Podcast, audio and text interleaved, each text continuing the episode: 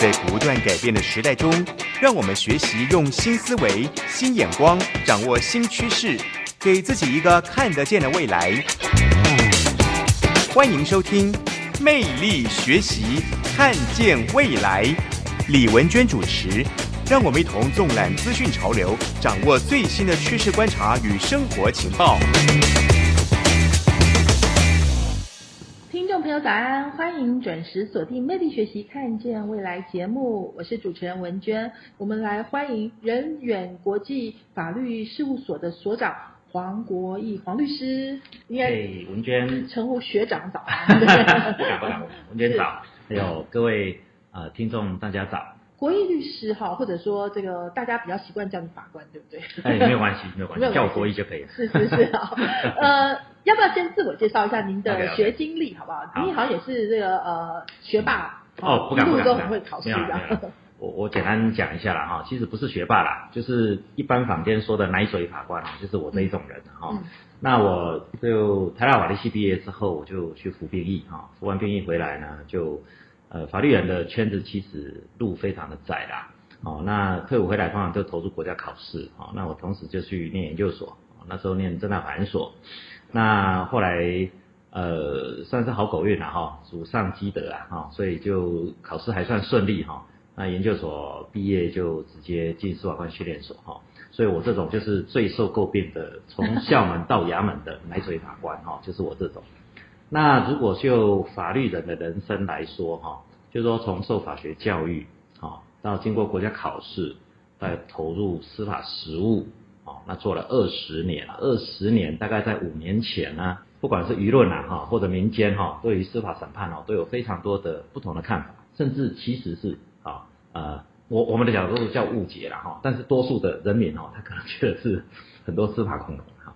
刚好很不幸哈，我我太太，我我们这种法律人都近亲繁殖了哈，我太太也在做法官。那有一天我太太就跟我说啊，现在外面的媒体都一直骂我了啊，那我们一家呢啊，干嘛要两只恐龙啊？有一只恐龙就够了，那就叫我赶快滚啊，好自己去外面谋生哈啊，试试看民间的世界哈啊还有没有机会。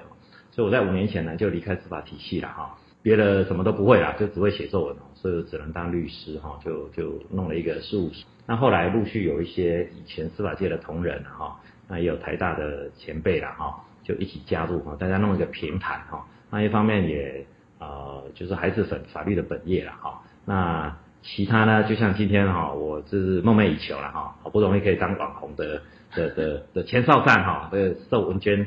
主播的邀请哈，来分享一点我个人的人生经验啊哈。呃，国义学长很谦虚哦，因为其实考上台大法律系很难呢，那不是这个第一志愿吗？你是哪一年考上台大法律系啊？就是你怎么会念社会组？这个都是联考决定的啦。哦，而且老实讲哈，当年哦，这个法律也不是很浅学了哈。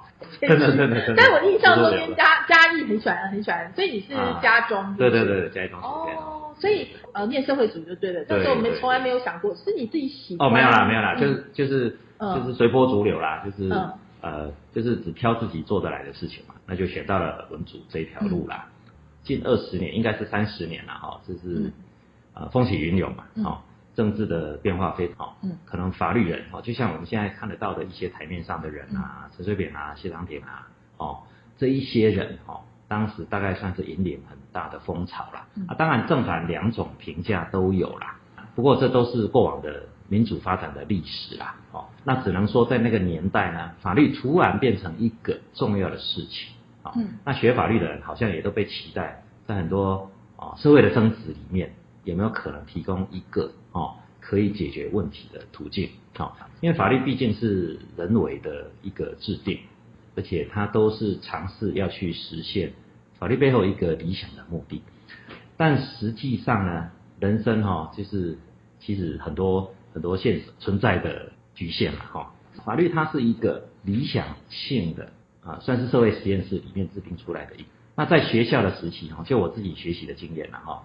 学院的老师也许提供我们一个美好的，或者一个理性的一个框架在那边给我们学习。那我们自从毕了业之后啊，从大学就开始骂司法腐败，啊有钱判生无钱判死，一直到我们自己毕了业也投入这个体系，到被人家指着我们的鼻子骂说你得起五级放心了哈，这个法条万条不如金条一条啦。哦，那一直走到二十年的台湾民主发展、司法改革也好，啊，到今天哈，大家啊失去争执，就是说啊，铁路警察被杀判无罪，到底是对还是不对？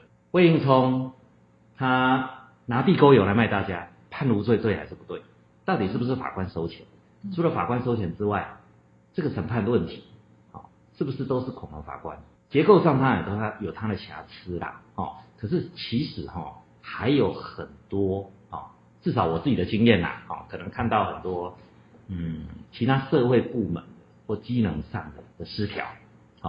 呃，这些问题也许不是一个人啊，或一个党或一个部门就可以解决的啦。对，我觉得呃，学长刚刚讲到一个很重要的重点，就是说呃，您跟夫人两位都是法官嘛，当时嘛，所以那个时候社会已经开始就是说什么恐龙法官这样子是真的。你当然一方面是客气啦，就是其实身为体制内的法官也有深深的无力感，对不对？就是说非常无力，非常无力，这是这是非常非常的无力。其实哈，我记得。呃，我我们好像这一辈的人都看过那些年嘛，对不对哈？那些年其实有一点体现我们自己年轻的时候的故事，对不对？那我记得哈，有一次有一个律师写了一篇文章哦，他他讲的很有意思啊，我我我可能照用他的来去哦来解释。那那个那些年不是所有的男生都去追沈佳宜嘛哈？那那有一个评论呢，他就说，其实哈，在这些很好的。啊，或者说我们不敢说之优啦，但是说至少他愿意接受这个实务法律的洗礼，然后进到司法体系。嗯，我相信都是法律人里面哦有使命感的啦，或者说呃也比较自律性高的啦，哦，那当然头脑也不会太差的，哦不敢说精英啦，然后进入这一个体系，这一些进入之前呢，每一个都是那些年我们要追的沈佳宜。嗯。后来呢？对，现在问题就是，进了这个体系，就像我一样哈，进去十年、嗯，二十年到三十年，嗯，三倍，也许他成为最高法院的法官，嗯，那他到底还有没有当初让我们找你的沈佳宜的这些特质？比如说，就是已经发现沈佳宜变变成欧巴桑了这样子吗？这个是就外表来说，是嗯，那可能更多的是说他心中的啊，我们他现在常常在讲初衷啊，或者说他他的他的。他的他的执念还到底还在不在嗯？他到底呃，不不过这样讲哦，可能有一点有点好笑了，因为各行各业都是这样哈。那我我只能够这样说了，就是说，也许哈，嗯，解严之前我不敢讲啊，但是解严之后进到司法体系这一群人啊，也许呃并不是什么坏人，嗯或是笨蛋，嗯啊，但是这个体制其实有它根本的缺陷。嗯，我自己的经验是这样觉得。那体制的缺陷会形塑，呃，我我们说官场文化也可以啦，或者说组织的组织的本质。嗯。那也许到了二十年后，当他坐的位置可以决定一些关键的问题的时候，也许并不是二十年前的沈佳宜，我只能这这这样讲。嗯。那到底为什么会变成这样？哦，这个就一个 long story 了。那我只能够说，大家今天看到的恐龙现象啊，其实我自己。后来离开司法体系，我我自己去看哈，的确很多东西应该被骂，嗯，但是往往哦提出问题的人多，嗯，但是真的愿意解决问题的，或者知道怎么治这个病的人，我觉得很少。是，所以是整个机器出了问题，不是说人的问题哈，就说当年大家个个都是啊好苗子，个个都是沈佳宜，为什么为什么后来就变了呢？休息一下回来哦。欢迎回来，魅力学习，看见未来节目，我是主持人文娟。今天我们专访的对象是任远国际法律事务所的所长黄国义先生。他之前呢也是这个高院的法官哦，哇，这个是很多人梦寐以求的职业，而且觉得非常崇高，是包青天哦。所以，可是他自己刚刚讲，大家会说，嗯，呃，好像跟大家想象中有落差。但是基本上我只能够这样说啦，就是说，呃，政府机关或者说它有司法历史的一个结构在啦。那那这些改变呢，可能需要一些，嗯，我们现在说民主，人民最大了哈。李登辉说，共匪再大都没有我爸爸大，其实是人民最大。嗯，民主的力量应该实现在法律的制定上面。那法律的制定哈，就会改变的，因为我觉得哈，就是人是会被。除了他既有的文化啦，哈，会形塑他的他的样貌之外，哦，那组织的结构和他的呃上有一些可以做改变的地方。那当然，社会制度的那那做官的人呢，我我自己经经历了，我看到做官的人大部分都都只想啊安全下庄，然后看下一个位置，哦，这没有对错哦，这就是这就是我想举世皆然了啊，这是官场文化。那那有没有人真的呃可以看到病灶？我目前的观察，我我我觉得现在呃不是大家不知道病灶在哪边，而是说愿意直接讲的人很少。也就是说，知道的人也没有很多。就是说，这个病到底要用什么药医？第一个，第二个，敢去讲出来的，然后拿药的人，那就更少。第一个大家不懂嘛，就是刚刚呃文娟在讲说，绝大多数人这就是资讯不对称的问题啊，就是会很害怕呀。不过你现在会不会觉得有一点点在变化？就是。应该说，现在大家谷歌很容易嘛，对不对？就是说，哎，法条也没有那么难背了，说随时随地就可以变出来。而且，嗯，等于说很多年轻人嘛，他们也比较勇敢。呃，政府现在也有在推动一些新的措施，比如说有一个国民法官，好，哎，虽然花了很多钱宣传，但是大部分人还是不懂，哎，大家以为那这就是美国那个陪审团吗？哎，不是，哎，还是他。这个呃，先请教一下学长，你怎么看那个国民法官？他也是司法改革的一环嘛？我我觉得这也是一帖药啦，这个是可能，嗯，但但是他到底能够治多少病，就是不知道。要要看解释一下什么叫国民法官，让大家那那其实哈，两千零七年啊，嗯，其实司法司法体系哈做这个 issue 的准备已经很久了，嗯，两千零七年哦。十四年前，嗯哼，我就是被司法院派到美国学陪审团的人。哦，当年只有四个法官被司法院选到美国去，两个法官学 IP Court，就是智慧审判法院，后来做了没？做了。嗯，两个法官就学 Jury Trial。哦，好，那我是其中一个。嗯可是我们回来之后呢？嗯，我们的 paper 大概。锁在智库里面，所以很厚很厚的 paper。那时候你去美国以后，你的心得是？我我我可以分享一个经验，就是当时哈，我我到美国去哈，我我就遇到很多不套鞋头了哈。其实严格来说，我们的制度完全就是 copy 日本的制度，但是他在两千零九年就做了，所以我到美国那一个时期，算是也是共同其实啦。嗯，那时候日本已经很成熟了，因为他们决定要做，其实他们的呃，至少就我那时候的认知了哈。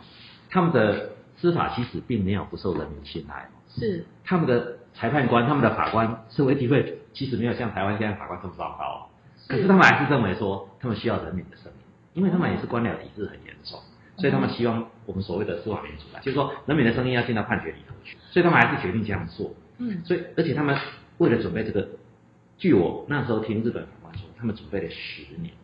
哇，对，那从修法之后哦，就开始模拟啊。学习啊，所以我那时候几乎都是跟着那个日本的一个东京地院的法官，他到处看。啊，我觉得当然审判的主轴，啊，变革有机会，嗯，去翻转，嗯，既有的，嗯，司法文化，对，但是就看，啊，就看他实施的广度，是，还有主事者，嗯，是不是真的愿意？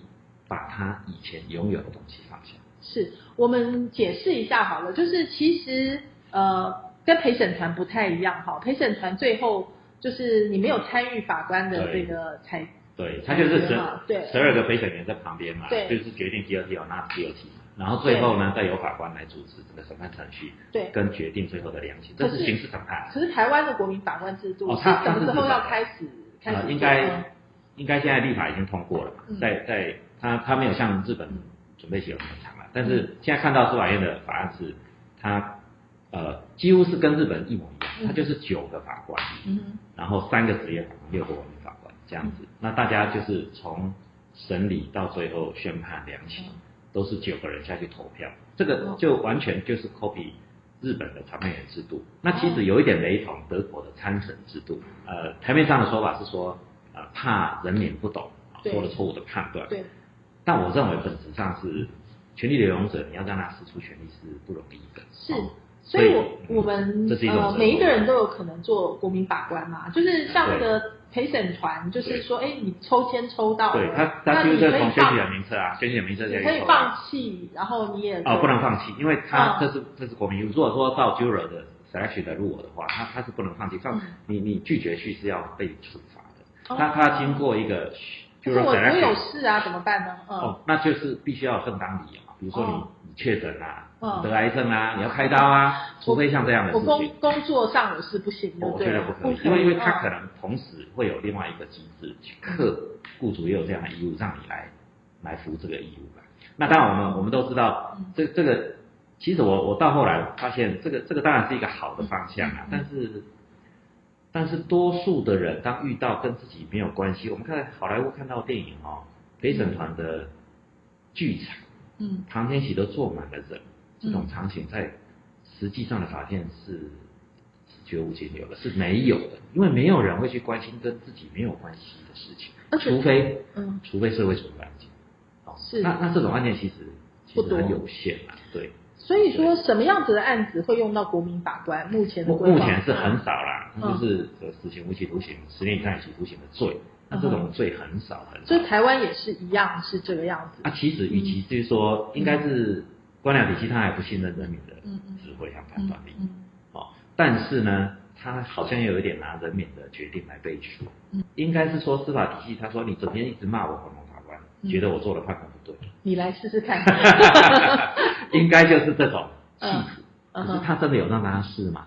大家知道哦，现在的案子哈、嗯大概是全部案子的百分之一不到他统计下来类似这样的案子，是那这样有试到吗？其实有争议的案子当然是刑度重的案子，是是是是一个主轴。嗯哼但是其实有争议的案子不只有这一种。而且我说实在，我觉得人民很容易被煽动，就像说，哎，你看了一个电影，觉得好感动，突然之间 就你知道他们讲说礼盲，对不对？好，就是很容易就会被左右啊。所以说，国民法官的加入了这个审判之后，会变成什么样子的状况？另外，其实大部分人都没有受过专业的训练嘛，对法律又不是那么清楚，就是嗯，总不能因为台湾很多政论节目，你知道吗？就是那些名嘴个个都好会讲，口若悬河。你听到 A 讲，觉得 A 好有道理；听到 B 讲，又觉得诶 B 说的也有道理，但是都没有办法深入的去理解问题的根源跟事物的本质。我觉得问题在这里。那只是有多了一些国民法官来背书，会对我们的裁判品质有增加吗？或者说大家觉得公平正义伸张了吗？那今天因为很开心，请到这个黄国义学长哈，就是黄国义律师前法官。那我们可能谈的话题会比较深入一点哈，大家可能会觉得沉重一点。其实 司法影响影响很多人，对不对？很多很多的事情。那呃，我们要休息一下哈，就是听一段音乐回来之后呢，我们再来听一下这个国义学长哈，谈一下说，哎，所以你们现在的这个律师事务所很不一样，因为你们有很多就是司法界的精英哈，退下来一起，那你们想要做什么？为什么用这样的组成哈？因为市市面上好多好多的律师事务所，而且现在的律师跟以前不一样的，以前好难考哈，现在好好考。好，好好考，但是就好辛苦，对不对？所以到底呃学法律这件事情的职场呃面临什么样子的变化？然后甚至全民我们都有机会学习，因为我们都有可能做法官所以这个学习魅力学习看见未来，我们要学习哪些重点呢？我们休息一下，待会再请这个国艺学长跟我们好好聊。台北 FM 九零点九，佳音广播电台；桃园 FM 一零四点三，Go Go Radio；宜兰 FM 九零点三，Love Radio。这里是佳音 Love 联播网，精彩节目，欢迎继续收听。欢迎回来，魅力学习，看见未来节目，我是主持人文娟。今天我们邀请的是一位资深的法律人啊，也是前法官。那现在呢是任远国际法律事务所的所长黄国义。呃，其实国义学长呢，刚刚有谈到说，我们现在台湾不是要推那个国民法官吗？当初其实他有去美国学习这个陪审团制度，那个时候我说真的，我们都觉得美国的司法的电影很好看，你知道吗？就是都很充满戏剧性，尤其是讲那个律师滔滔雄辩，好好精彩。就是那个陪审员都会被左右，对不对？那可是很夸张，到来到正现实，就那个辛普森杀妻案，最后无罪，对不对？你会觉得说啊，怎么这个司法这么容容易 manipulated 的？就是这个你自己实际上那个时候去考察，你有什么震撼吗？你学到什么？嗯。其其实啊，我我到美国第一个震撼哈，嗯，就是呃有有两个部分哦，我我不知道这是可能很多现在大家很多去美国生活、留学甚至工作的经验哦，哦，那考驾照呢，大部分我们在台湾都会开车，大部分啊留学生的前辈啊就会建议我们说，你因为他们就是当时就是路考的，嗯，的的考驾照啊，嗯，那路考是什么呢？就是裁判官坐在你的旁边，你就是上路就开给他看，那通常这个对我们。在台湾已经会开车的人没有不是问题啊。那他说只有一个问题，他说美国哈有一种标志哈跟台湾很不一样。我说什么标志？这是留学生的学长建议我的。他说你去考之前啊有一个东西叫 stop sign。嗯，其实台湾也有啦，只是没有人在做。什么叫 stop sign？就是说它一个圆形的标志上面写一个 stop。好，对。那其实台湾就是写停啦。对。那其实它的意思是什么？它就是在没有。没有号字的十字路口，嗯，你立有 stop sign 的地方，你这一侧的车，嗯，一定要停，嗯，就 stop 就 stop，再开，他们家叫 fully stop，对，你不能说哦，我到了路口，我左边右边看看就过去了，哦，这样就是躲在草丛后面的警察就出来，就给你一张万汉绝大的 ticket，哦，原来 他千交代万给你，他说你如果没有 fully stop，你就是违规，嗯嗯嗯。那当然，我考驾照的时候会记得很清楚，嗯所以很顺利的好狗运哦，就第一次啊就拿到驾照。嗯，后来我太太要考，我一直同样的话跟她讲一遍。嗯，那重要的是说我在美国一年的经验，我经历所有的没有号字的路口，嗯，还没有看到任何一个人，嗯，在没有号字的十字路口 stop sign 没有福利 stop，这是真的。照理说，我们台湾人这么聪明啊，应该左看看右看看，没有警察，没有来车，对，我就给他修就过去了。是，可是就是这么奇怪。嗯。然后第二件事情，嗯，在我要结束我美国留学考察的行程的时候，我不是买了车吗？因为我那时候家庭有小孩，那我就要把车处理掉。是。那我那时候就要卖车。嗯。好，那卖车的时候哈，嗯，这美国完全。我我觉得这个跟呃西方文明的一个一个一个历史发展有深厚的关系啊。我就上网，好那时候还没有这么方便，但是已经有网络，我可以上网自己买车。后来我就哎找到一个留学生，啊啊我买一个很很便宜的 Artis 啊，那但是开了一年嘛，啊我就折了三千块美金就卖给他。嗯。可是呢卖要去监理所办过户的时候哈，要去申报你的买卖价。嗯。啊。那那时候我们啊法学院有一些同学同事啊，那这一个买卖价格是做什么用的？嗯，是监理所跟你课多少税用？嗯，也就是说你申报你卖一万块，嗯啊假设十 percent，那就克你一千块，你就多缴一千块。嗯，你申报八千块，那就克你八百块。嗯，那那时候我就问我们法学院的一些同学啊，那不是很简单吗？嗯，那我就申报零元就不用缴税。嗯，就我的同学啊，那个白就觉得。你怎么会有这种想法？嗯，他说你怎么可以这样做？你明明就是卖车啊，你就是有收入啊，你为什么不不报税呢？我真的吓一跳。就是他的法治观念是根深蒂固，就是他觉得这就是应该这样，根本就没有任何的迟疑，就对。嗯，我们从国中开始学 Dixon 片语哈，第一个就是什么？Amnesty is the best policy。对，嗯，我发现在他们的文化里头，这真的是一个重要的区域。是。所以，所以我后来才慢慢学到，哦，原来他们的世界、他们的社会运转，其实他们的法律规则，他们非常的严格，嗯，他们的处罚也很重，而且一旦你被他逮到一次逃税，搞不好要坐牢，嗯，但是基本上他大多数的时候是没有人监督你的，是你自己去遵守。就他只是画了一个 stop sign，对，就说哎，你自己要 please stop，如果你不 stop，才会有警察。但是所有的人，至少我遇到的情境。当然我没有去纽约啦，布鲁克林那边就比较乱。对。但是我发现大家都遵守。你在台湾，你不要说是 stop sign，可能是一个红绿灯，那你会看，哎，这个没有旁边真的没车，就就直接开过去的也很多对对对呀。对对，这是第一个，这个就是他们的，我、大陆人叫底蕴，我觉得他们的法治底蕴。jury trial 哦，当然我们看了很多，后来参与很多法庭的，他们去接到那个 sermon，就是说，呃，juror 的的的的传票啊，要去要去当陪审员的时候，他们都是 避之唯恐不及哦，因为嗯，啊，其实白人也是一样，也是一样，嗯他们都觉得这些根本干我屁事。嗯好，那大家的社会正义感也没有那么强到，嗯就是说，哦，我好不容易可以去判断一个案件。那这解释一个什么？就是说，甚至哈、有一个有一个在地的华人哦嗯，他讲一句话是，也许有一点极端啊。他在华大当教授，嗯他也说他去当了两三次的陪审员。他说啊，美国的审判就是 money judges。嗯为什么是 money judges？我听到吓一跳。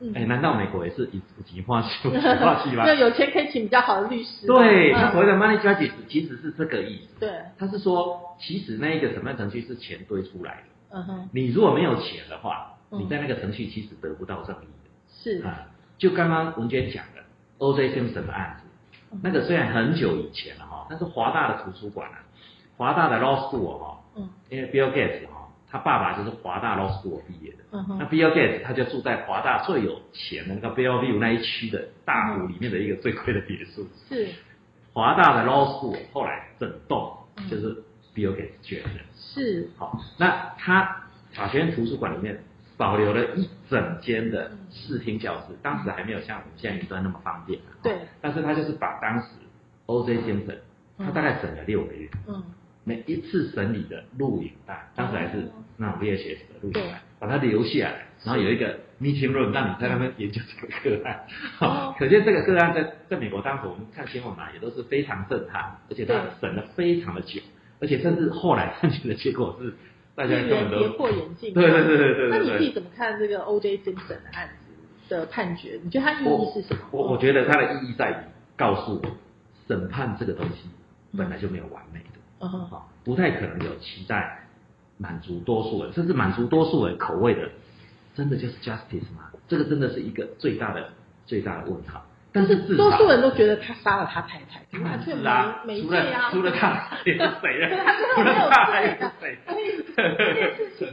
所以所以所以就是 jury 不符合 trial 绝大多数人的对正义的期在待。jury trial 绝对有 jury trial 的瑕疵，啊，嗯哼所以所以今天 to be or not to be 这个其实我觉得没有对错，嗯而是说今天回到我们台湾的嗯制度面来看哈，治疗现在的病的嗯药用这一撇下去有没有效？如果有效的话，其实它会不会有其他副作用？就像 jury trial 也有 jury trial 的副作用，副作用是什么？哎，当然就是百姓可能容易煽动啊，有没有收买的可能啊，嗯或者说强暴胁迫，警察他掌握证据之后，那个证据会不会不见呢、哦，这些因为将来全部都是在审判程序上面哦会呈现在 jury 前面的东西，嗯它就变成当然完全客观。可是真正是客观吗？就没有人知道。那我们必须容忍，我们必须容忍嗯。对对对，我们必须容忍，就是说，事实上，你说这是黑手嘛？应该是所有的人，全世界人都想要，只要有利害关系的人都想要去影响判断的人，嗯这是这是天经地义。我们在进来的时候，每个人都是沈佳宜呀、嗯为什么进来？难道这是一个大染缸吗？为什么出去就是变变变成 恐龙法官，变成恐龙制造机？这怎么回事呢？好，那我们要这个休息一下，听段音乐啊，因为现在正好也是这个呃职考嘛，对不对？嗯好，大家可能要呃决定你的未来下半生呢要做什么。那念到这个第一志愿法律系，哈，到底好不好？好，然后这个未来的职场生涯会怎么样呢？其实不像大家想象中间这么狭窄啦，哈嗯。当然，走法官这条路有他的这个崇高性哈，然后也真的非常了不起哈，就是呃，你知道要被大家指指点点，要还有很多可能各方的压力哈，怎么怎么承受下来？我想呃，我们休息一下，待会再请这个国义好好跟我们聊一下。受过法律人的训练，他的思维逻辑跟一般人有什么不一样呢？哈，哎，我觉得如果你选择法律做你的人生置业的话，哦，那好处是说，法律问题哦，其实是有标准答案的。嗯。它不会人云亦云，啊、那只能说法律的建立或法律的主张，它有优缺点的，法条就在那边。所以念法律系的话，通常通常哦，你会啊觉得比较踏实，就是说，因为这毕竟还是一个民间社会一个需求的一个项目，而且有标准的 事情，然后就说你不会觉得无所适从这样子。但是我们真的是人生就是这样，嗯，这个优点哦，常常就是它的缺点。走上法律这一条路呢，它最大的缺陷就是在于说，你的眼界可能你会一直被法律所局限，也就是说，很容易而且非常高的机会，你可能不太有机会，或你自己也不会想要画到其他的角度去规划你的人生，或看你面对的一些问题的解决方式。是因为我们基督徒就常常会讲律法，就律法主义或者法利赛人，哈，就是说，哎，他就是。重视那些字面上的哈，就是他反而不去探索这个事物的本质。就是我不晓得国义刚刚讲是不是有一点这个味道，就是他被那个框框框住，对对对，或者刚刚讲说，哎，你非要有那个法定在那边，对，然后你才会去遵守。如果没有的话，你应该要是遵从你的内心嘛，对，你要我们基督徒讲是圣灵嘛，就是你应该是，但是感觉上，如果你法律应该是最低标准，对不对？是不是？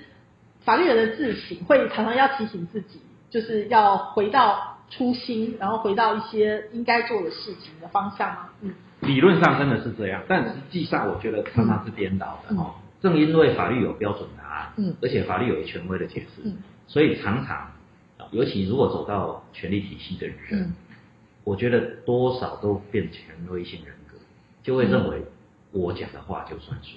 我我觉得这个很容易变成这样。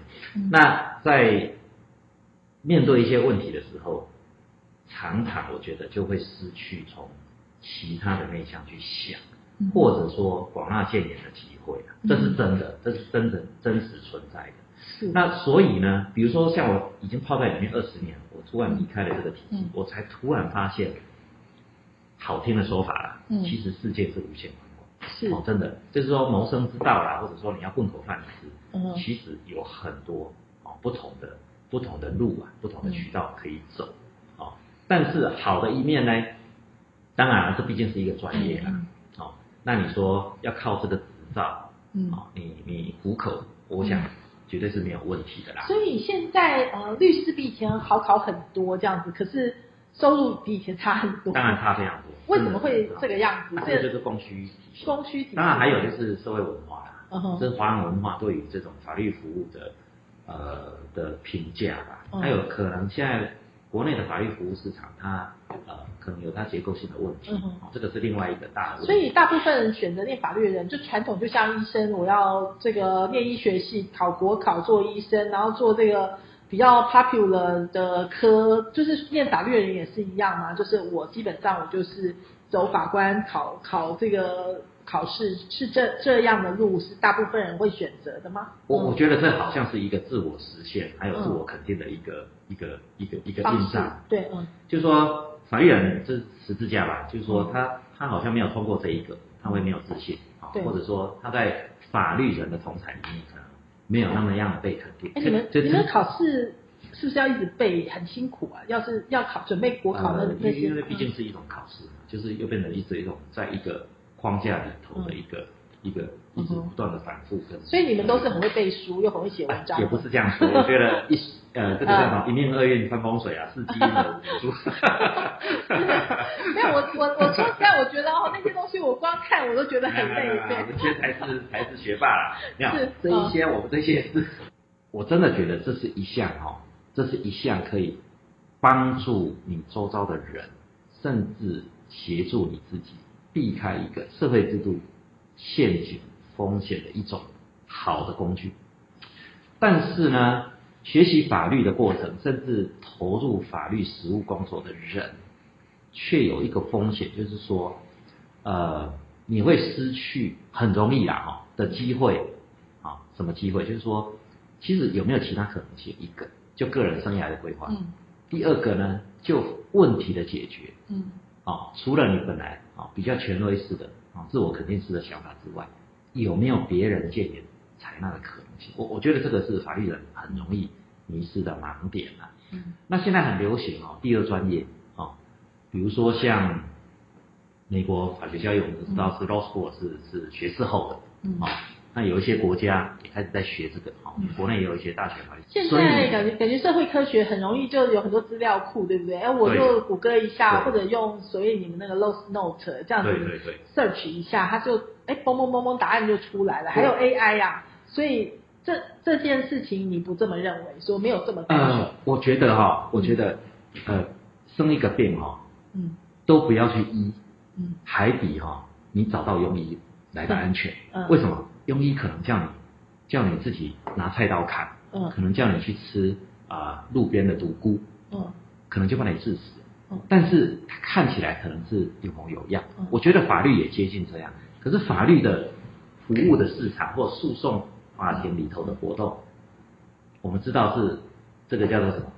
就是呃 attachable，就是说其实我们可以 touch 的，为什么？嗯因为它都是中文写的。那我们现在有很多酸庄厂，我们修个二十学分的法律课，嗯，结果我就可能觉得我可以 handle 它，我自以为懂，但是其实我很多不懂。你可能把嗯自己自死了，而不知道。哦哦，我我觉得这个是很很恐怖的一个事情，可是大部分人不这样认为哦，他可能觉得 Google 可以当他的医生，就自己 Google 一下就自己写，对他可能认为这样就是我赢，如果输了就是法官收对方的钱。那其实是不是这样？我们不敢担保没有法官收钱啊。嗯但是我真的认为，不然我们泡在里面二十年，不是整天都在吃吃饭喝汤？真的真的，其实它是有一些重要的。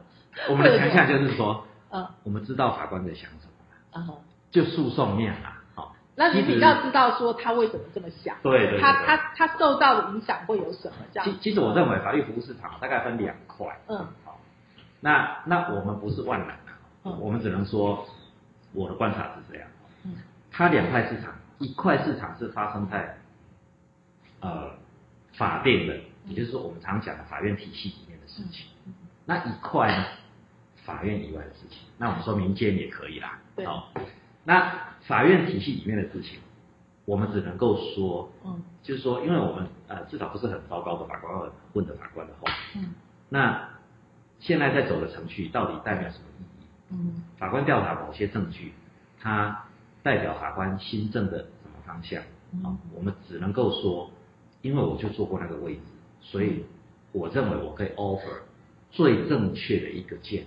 而且我觉得国义刚刚讲到一件蛮有趣的事，就是其实它是一个还蛮容易有标准答案的一个职业？但是你要知道，嗯，what the rule is，对你必须要知道法官内心的那一个 rule 到底是什么。那很多东西不是教科书上讲的。对，那除了这个市场之外，当然还有一块是广阔的嗯。民间的法律服务，那它可能只是需要一个建议，可能需要一个审查契约嗯，可能啊这个部分当然我我是觉得啊，就也许啊也许透过这个律师职业的经验可以去弥补。是，好、那那这一块我不敢说你一定要找一个法官背景的就会特别优势。对。那务宁说，比如说你今天是要签一个啊这个商标权的授权契约啊，那或者说专利权的一个一个一个一个保密协定，嗯那这个当然啊，你你如果说光做 IP 的，嗯有签过很多大厂授权的，嗯现在疫苗的专业授权要什么什么授权？嗯有做过经验的这一个领域的嗯生技产业的，我相信他们的 know how 也很重要，也不是传统法律也可以取代的。哦，这一个是有无限宽广的市场，因为所有的行业都有规范它的法律，所以其实我觉得是我后来离开司法体系之后，因为以前当法官不能朋友太多，后来离开做律师，我觉得至少律师有一个好处啦，就是说我们出去外面吃饭啊，参加社团啊，大家至少不会不会很讨厌我，因为大家都觉得都有都有事要请你哎，忙，多认识一个哈，加点用，这样子。可以保护一下至少大家不会说，哎，我们这一桌已经满了，你去做别桌。哦，对，你是三师很重要的，对不对？医师、律师、会计师这样。当然，如果像我今天这么漂亮的话，不用专业，大家也很喜欢。所以国义刚刚这样讲的话，你觉得台湾的法律至少嗯有一直在变动嘛，对不对？就是你说恐龙法官并不是那么恐龙，哈，就是因为你们都做过法官嘛，嗯那他们自己知不知道自己被被骂恐龙的我觉这都知道，但是他们不知道怎么办。他们不知道怎么办？对，因为因为因为既有的东西，呃，应该既有的框架是嗯是固定的，还没有改变。是那这种这种东西真的，所以说恐龙也不为过啊。就是说脚被踩了很痛，嗯可是他的大脑还不知道怎么办。因为他没有探，那就是大象没办法跳舞恐龙也没办法没办法反应，大象的脑，它可能想着，它下一步它可能要去当鲸鱼的脑，它不会在乎大象的腿痛不痛那么多。我我只能这样讲了。这个其实不能苛责任何一个首长啊、对我我我真的持平要这样讲，因为这个就是常态。不过我觉得这也许是每一个人都有责任的事情，因为毕竟我们是一个民主的国家，对不对？如果今天有机会做国民法官，或者有机会来修订这些法律，或者说让制度更完善吧，就是就是你还是需要学习。嗯哼，这是为什么今天我们要参加魅力学习 的看见未来节目啊！谢谢谢谢国义今天带来这个呃法律人的自省哈，也是希望有机会未来我们可以呃多邀请国义还有这个呃司法界、法律界的这些先进哈，大家来沟通一些，其实这生活学习是很重要的，对不对？就是你不懂法律有什么这个危险的地方，是不是？哦来来做一个结论这样子。嗯哎、对我我觉得哈，你你不一定要呃这养一头牛才可以喝牛奶啊、哦，所以 不见得说你为了要避开法律的风险啊、就自己要去考个律师牌，或者说自己要去选修法律的学分。但是我觉得，如果你已经觉得生病了的话，嗯我觉得拿对的药，找对了医师诊断。非常重要，这个律法是一撇一捺都不能废去 哈，对你少掉一边，你就真的没有办法行走下去哈。对对对。今天非常谢谢国艺来到魅力学习，看见未来。嗯呃，文娟在这里也谢谢听众朋友的收听，我们下周同一时间空中再会喽，拜拜，拜拜。